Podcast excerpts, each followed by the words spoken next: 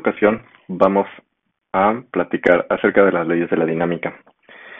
Antes de estudiar las leyes de, la dinámica, recordarás un dicho bastante peculiar. Cuando tú estuviste en la secundaria, habrás escuchado de las leyes de Newton. Y una de las leyes más importantes de Newton era que a toda acción correspondía una reacción, y hasta ahí nos quedamos, y hasta ahí el maestro se quedaba o te comentaba acerca de la tercera ley de Newton o sobre las leyes de Newton.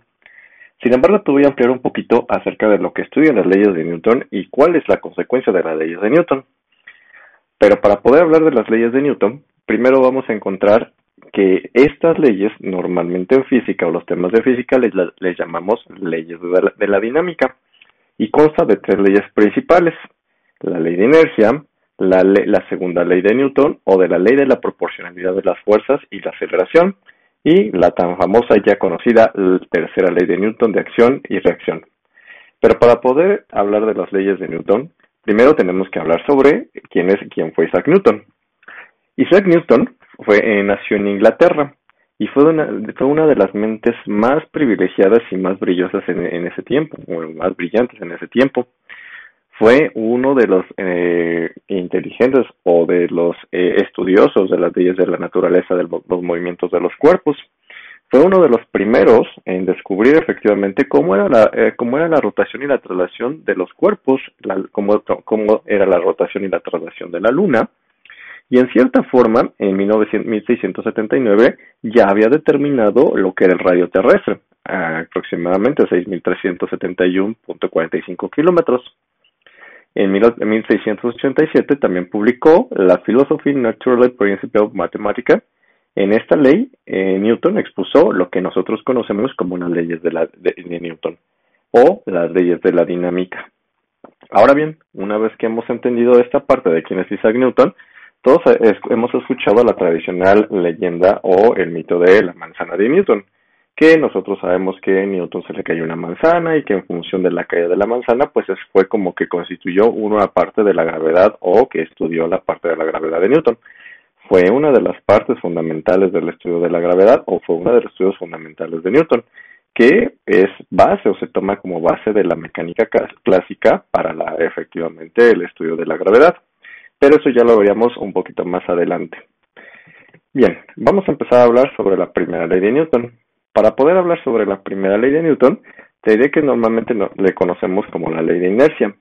¿Y a qué se refiere con la ley de la inercia? Bueno, principalmente eh, involucra tres factores.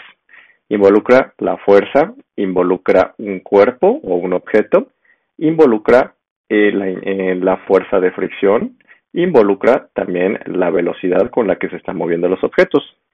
Si nosotros tenemos este primer panorama, podemos entender que normalmente la fuerza, es, eh, la ley de la inercia es aquel movimiento que ejercemos sobre un objeto. Sin embargo, este objeto al ser movido o al, ser, o al tener un desplazamiento, bueno, tiene que estar, eh, lo tiene que detener otro objeto.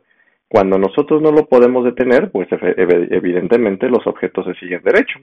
Entonces, a eso le llamó Newton la ley de inercia, a todos los objetos que se mueven sin que otra fuerza lo pueda detener.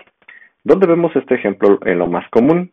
Bueno, nosotros cuando hacemos deporte eh, eh, hacemos un movimiento y en ocasiones ese movimiento, ya cuando va con un movimiento eh, uniforme, ya cuando va en un movimiento circulando, ya es complicado que lo detengas, ¿no? Es como cuando nosotros queremos lanzar un objeto y ese objeto ya está en pleno vuelo de movimiento y ya es complicado poderlo detener.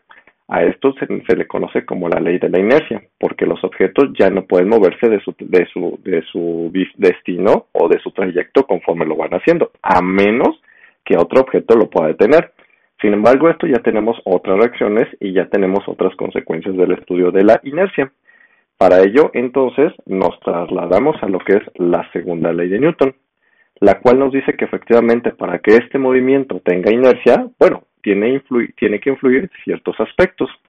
El primer aspecto, habíamos mencionado, el aspecto fuerza, tenemos que mencionar el aspecto masa o el aspecto fuerza y también el tipo de movimiento o velocidad que nosotros normalmente en esta segunda ley de Newton le llamamos relación de la aceleración. ¿Por qué relación de la aceleración? Bueno, porque de alguna forma, cuando el objeto va iniciando su proceso de velocidad, siempre inicia con una velocidad inicial hasta que toma un punto máximo de velocidad, es como nosotros le llamamos velocidad final. Si me remonto un poquito a los términos de aceleración, la aceleración no es más que el cambio de las velocidades entre un objeto. Es cuando nosotros de manera común vamos en un carro y en el carro nosotros decimos que vamos acelerando, es decir, que vamos de una velocidad inicial baja y vamos adquiriendo una mayor velocidad hasta llegar a una velocidad final. A eso nosotros le llamamos aceleración, contemplando también el factor tiempo, es decir, ese cambio de velocidad también va involucrado con el factor tiempo. Entonces, a esto normalmente Newton, bueno, le llamó la segunda ley de Newton, a que todos los objetos pueden ser empujados, pueden ser movidos con alguna fuerza y va a ser proporcional la aceleración de acuerdo a la masa, ¿sí? Y de acuerdo al factor tiempo. Entonces, si nosotros movemos un objeto, bueno, la aceleración o el avance de ese objeto va a estar en proporción también a la situación de su masa. En la primera ley de, Newton, que es la ley de, inercia, no tiene fórmulas. Sin embargo, aquí en la segunda ley de Newton sí tiene fórmulas. Cual, la fórmula principal nos dice que la fuerza es igual a la masa por la aceleración, es decir, que para que yo pueda empujar un objeto con una fuerza, debo de depender de una masa y tengo que depender de una aceleración, la cual ya mencionamos a qué se refiere con ese término. La aceleración se mide en metros sobre segundo al cuadrado, la fuerza se mide en newtons y la masa del cuerpo se mide en kilogramos. A la unión de estas, de estas, de estas unidades podemos conseguir el newton, que es la unidad de la fuerza. Muy bien, aclarado este punto, te podré comentar también la tercera ley de Newton. Y la tercera ley de Newton podría escucharse de lo más sencilla. Sin embargo, es una de las leyes de lo más completo posible que pueda existir. ¿Por qué razón? Bueno, porque es lo que nos eh, normalmente ahonda lo que es la parte de la fuerza o de lo que es la parte de la física o la mecánica clásica. ¿Por qué razón? Porque no solamente tenemos una acción y una reacción, sino que esta acción y reacción tiene muchísimas consecuencias y tiene muchísimas, muchísimos efectos en la naturaleza y sobre todo en los fenómenos físicos. Te lo voy a poner de la manera más sencilla. Tú cuando pateas un balón, tienes la acción de patear el balón y como reacción el balón también sale despegado. La misma situación sucede cuando nosotros empujamos un objeto, el objeto es empujado hacia ti. Lo mismo sucede, o no sé si te ha pasado, que cuando vas a, a lanzar un objeto, el objeto tiene una, tú tienes una acción de lanzar el objeto y posteriormente el objeto tiene la reacción de empujar, ¿no? Bueno, ah, probablemente ese es ese es uno de los ejemplos más sencillos. Sin embargo, para el estudio de la acción-reacción, normalmente tenemos algo que son fuerzas naturales, fuerzas neutras y fuerzas de reacción. Esta combinación de fuerzas normalmente las trabajamos en un diagrama de cuerpo libre. Ese diagrama de cuerpo libre, pues vamos a entender cuáles son los efectos de la acción-reacción. Te lo voy a poner un poquito más complicado. Cuando tú vas o tú entras en un elevador, te vas a dar cuenta de que tú vas a sentir que el elevador te va levantando. Sin embargo, cuando tú, el elevador te va levantando, también el elevador va bajando. Es decir, que tú en la caja del elevador más la masa que constituye el interior del elevador, incluyéndote a ti, están haciendo un efecto de reacción. Entonces, si lo vemos desde el punto de vista físico, la mecánica del elevador te está elevando y la, y la otra parte te está bajando. Entonces, tenemos una compensación de la cual nosotros tenemos una acción y una reacción. A eso es lo que nosotros llamamos la tercera ley de Newton. Otro de los efectos físicos más completos que tenemos dentro de la tercera ley de Newton es cuando nosotros lanzamos un transbordador o un cohete espacial. Podría ser, podría ser un tema bastante sencillo. Sin embargo, aquí lo vamos a complicar más. Es decir, que nosotros cuando se eleva la parte del transbordador, esa es la parte de la acción. El transbordador va efectuando, va efectuando el lanzamiento.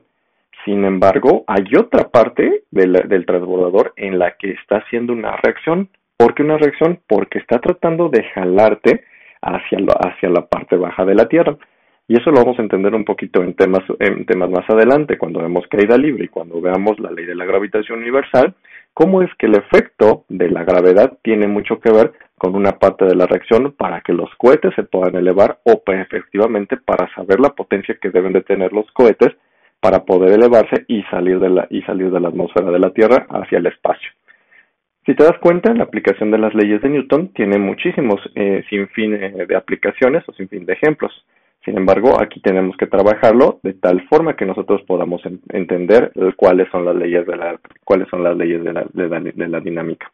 Espero que con este audio te haya aclarado un poquito la parte teórica a lo que se relacionan las leyes de Newton.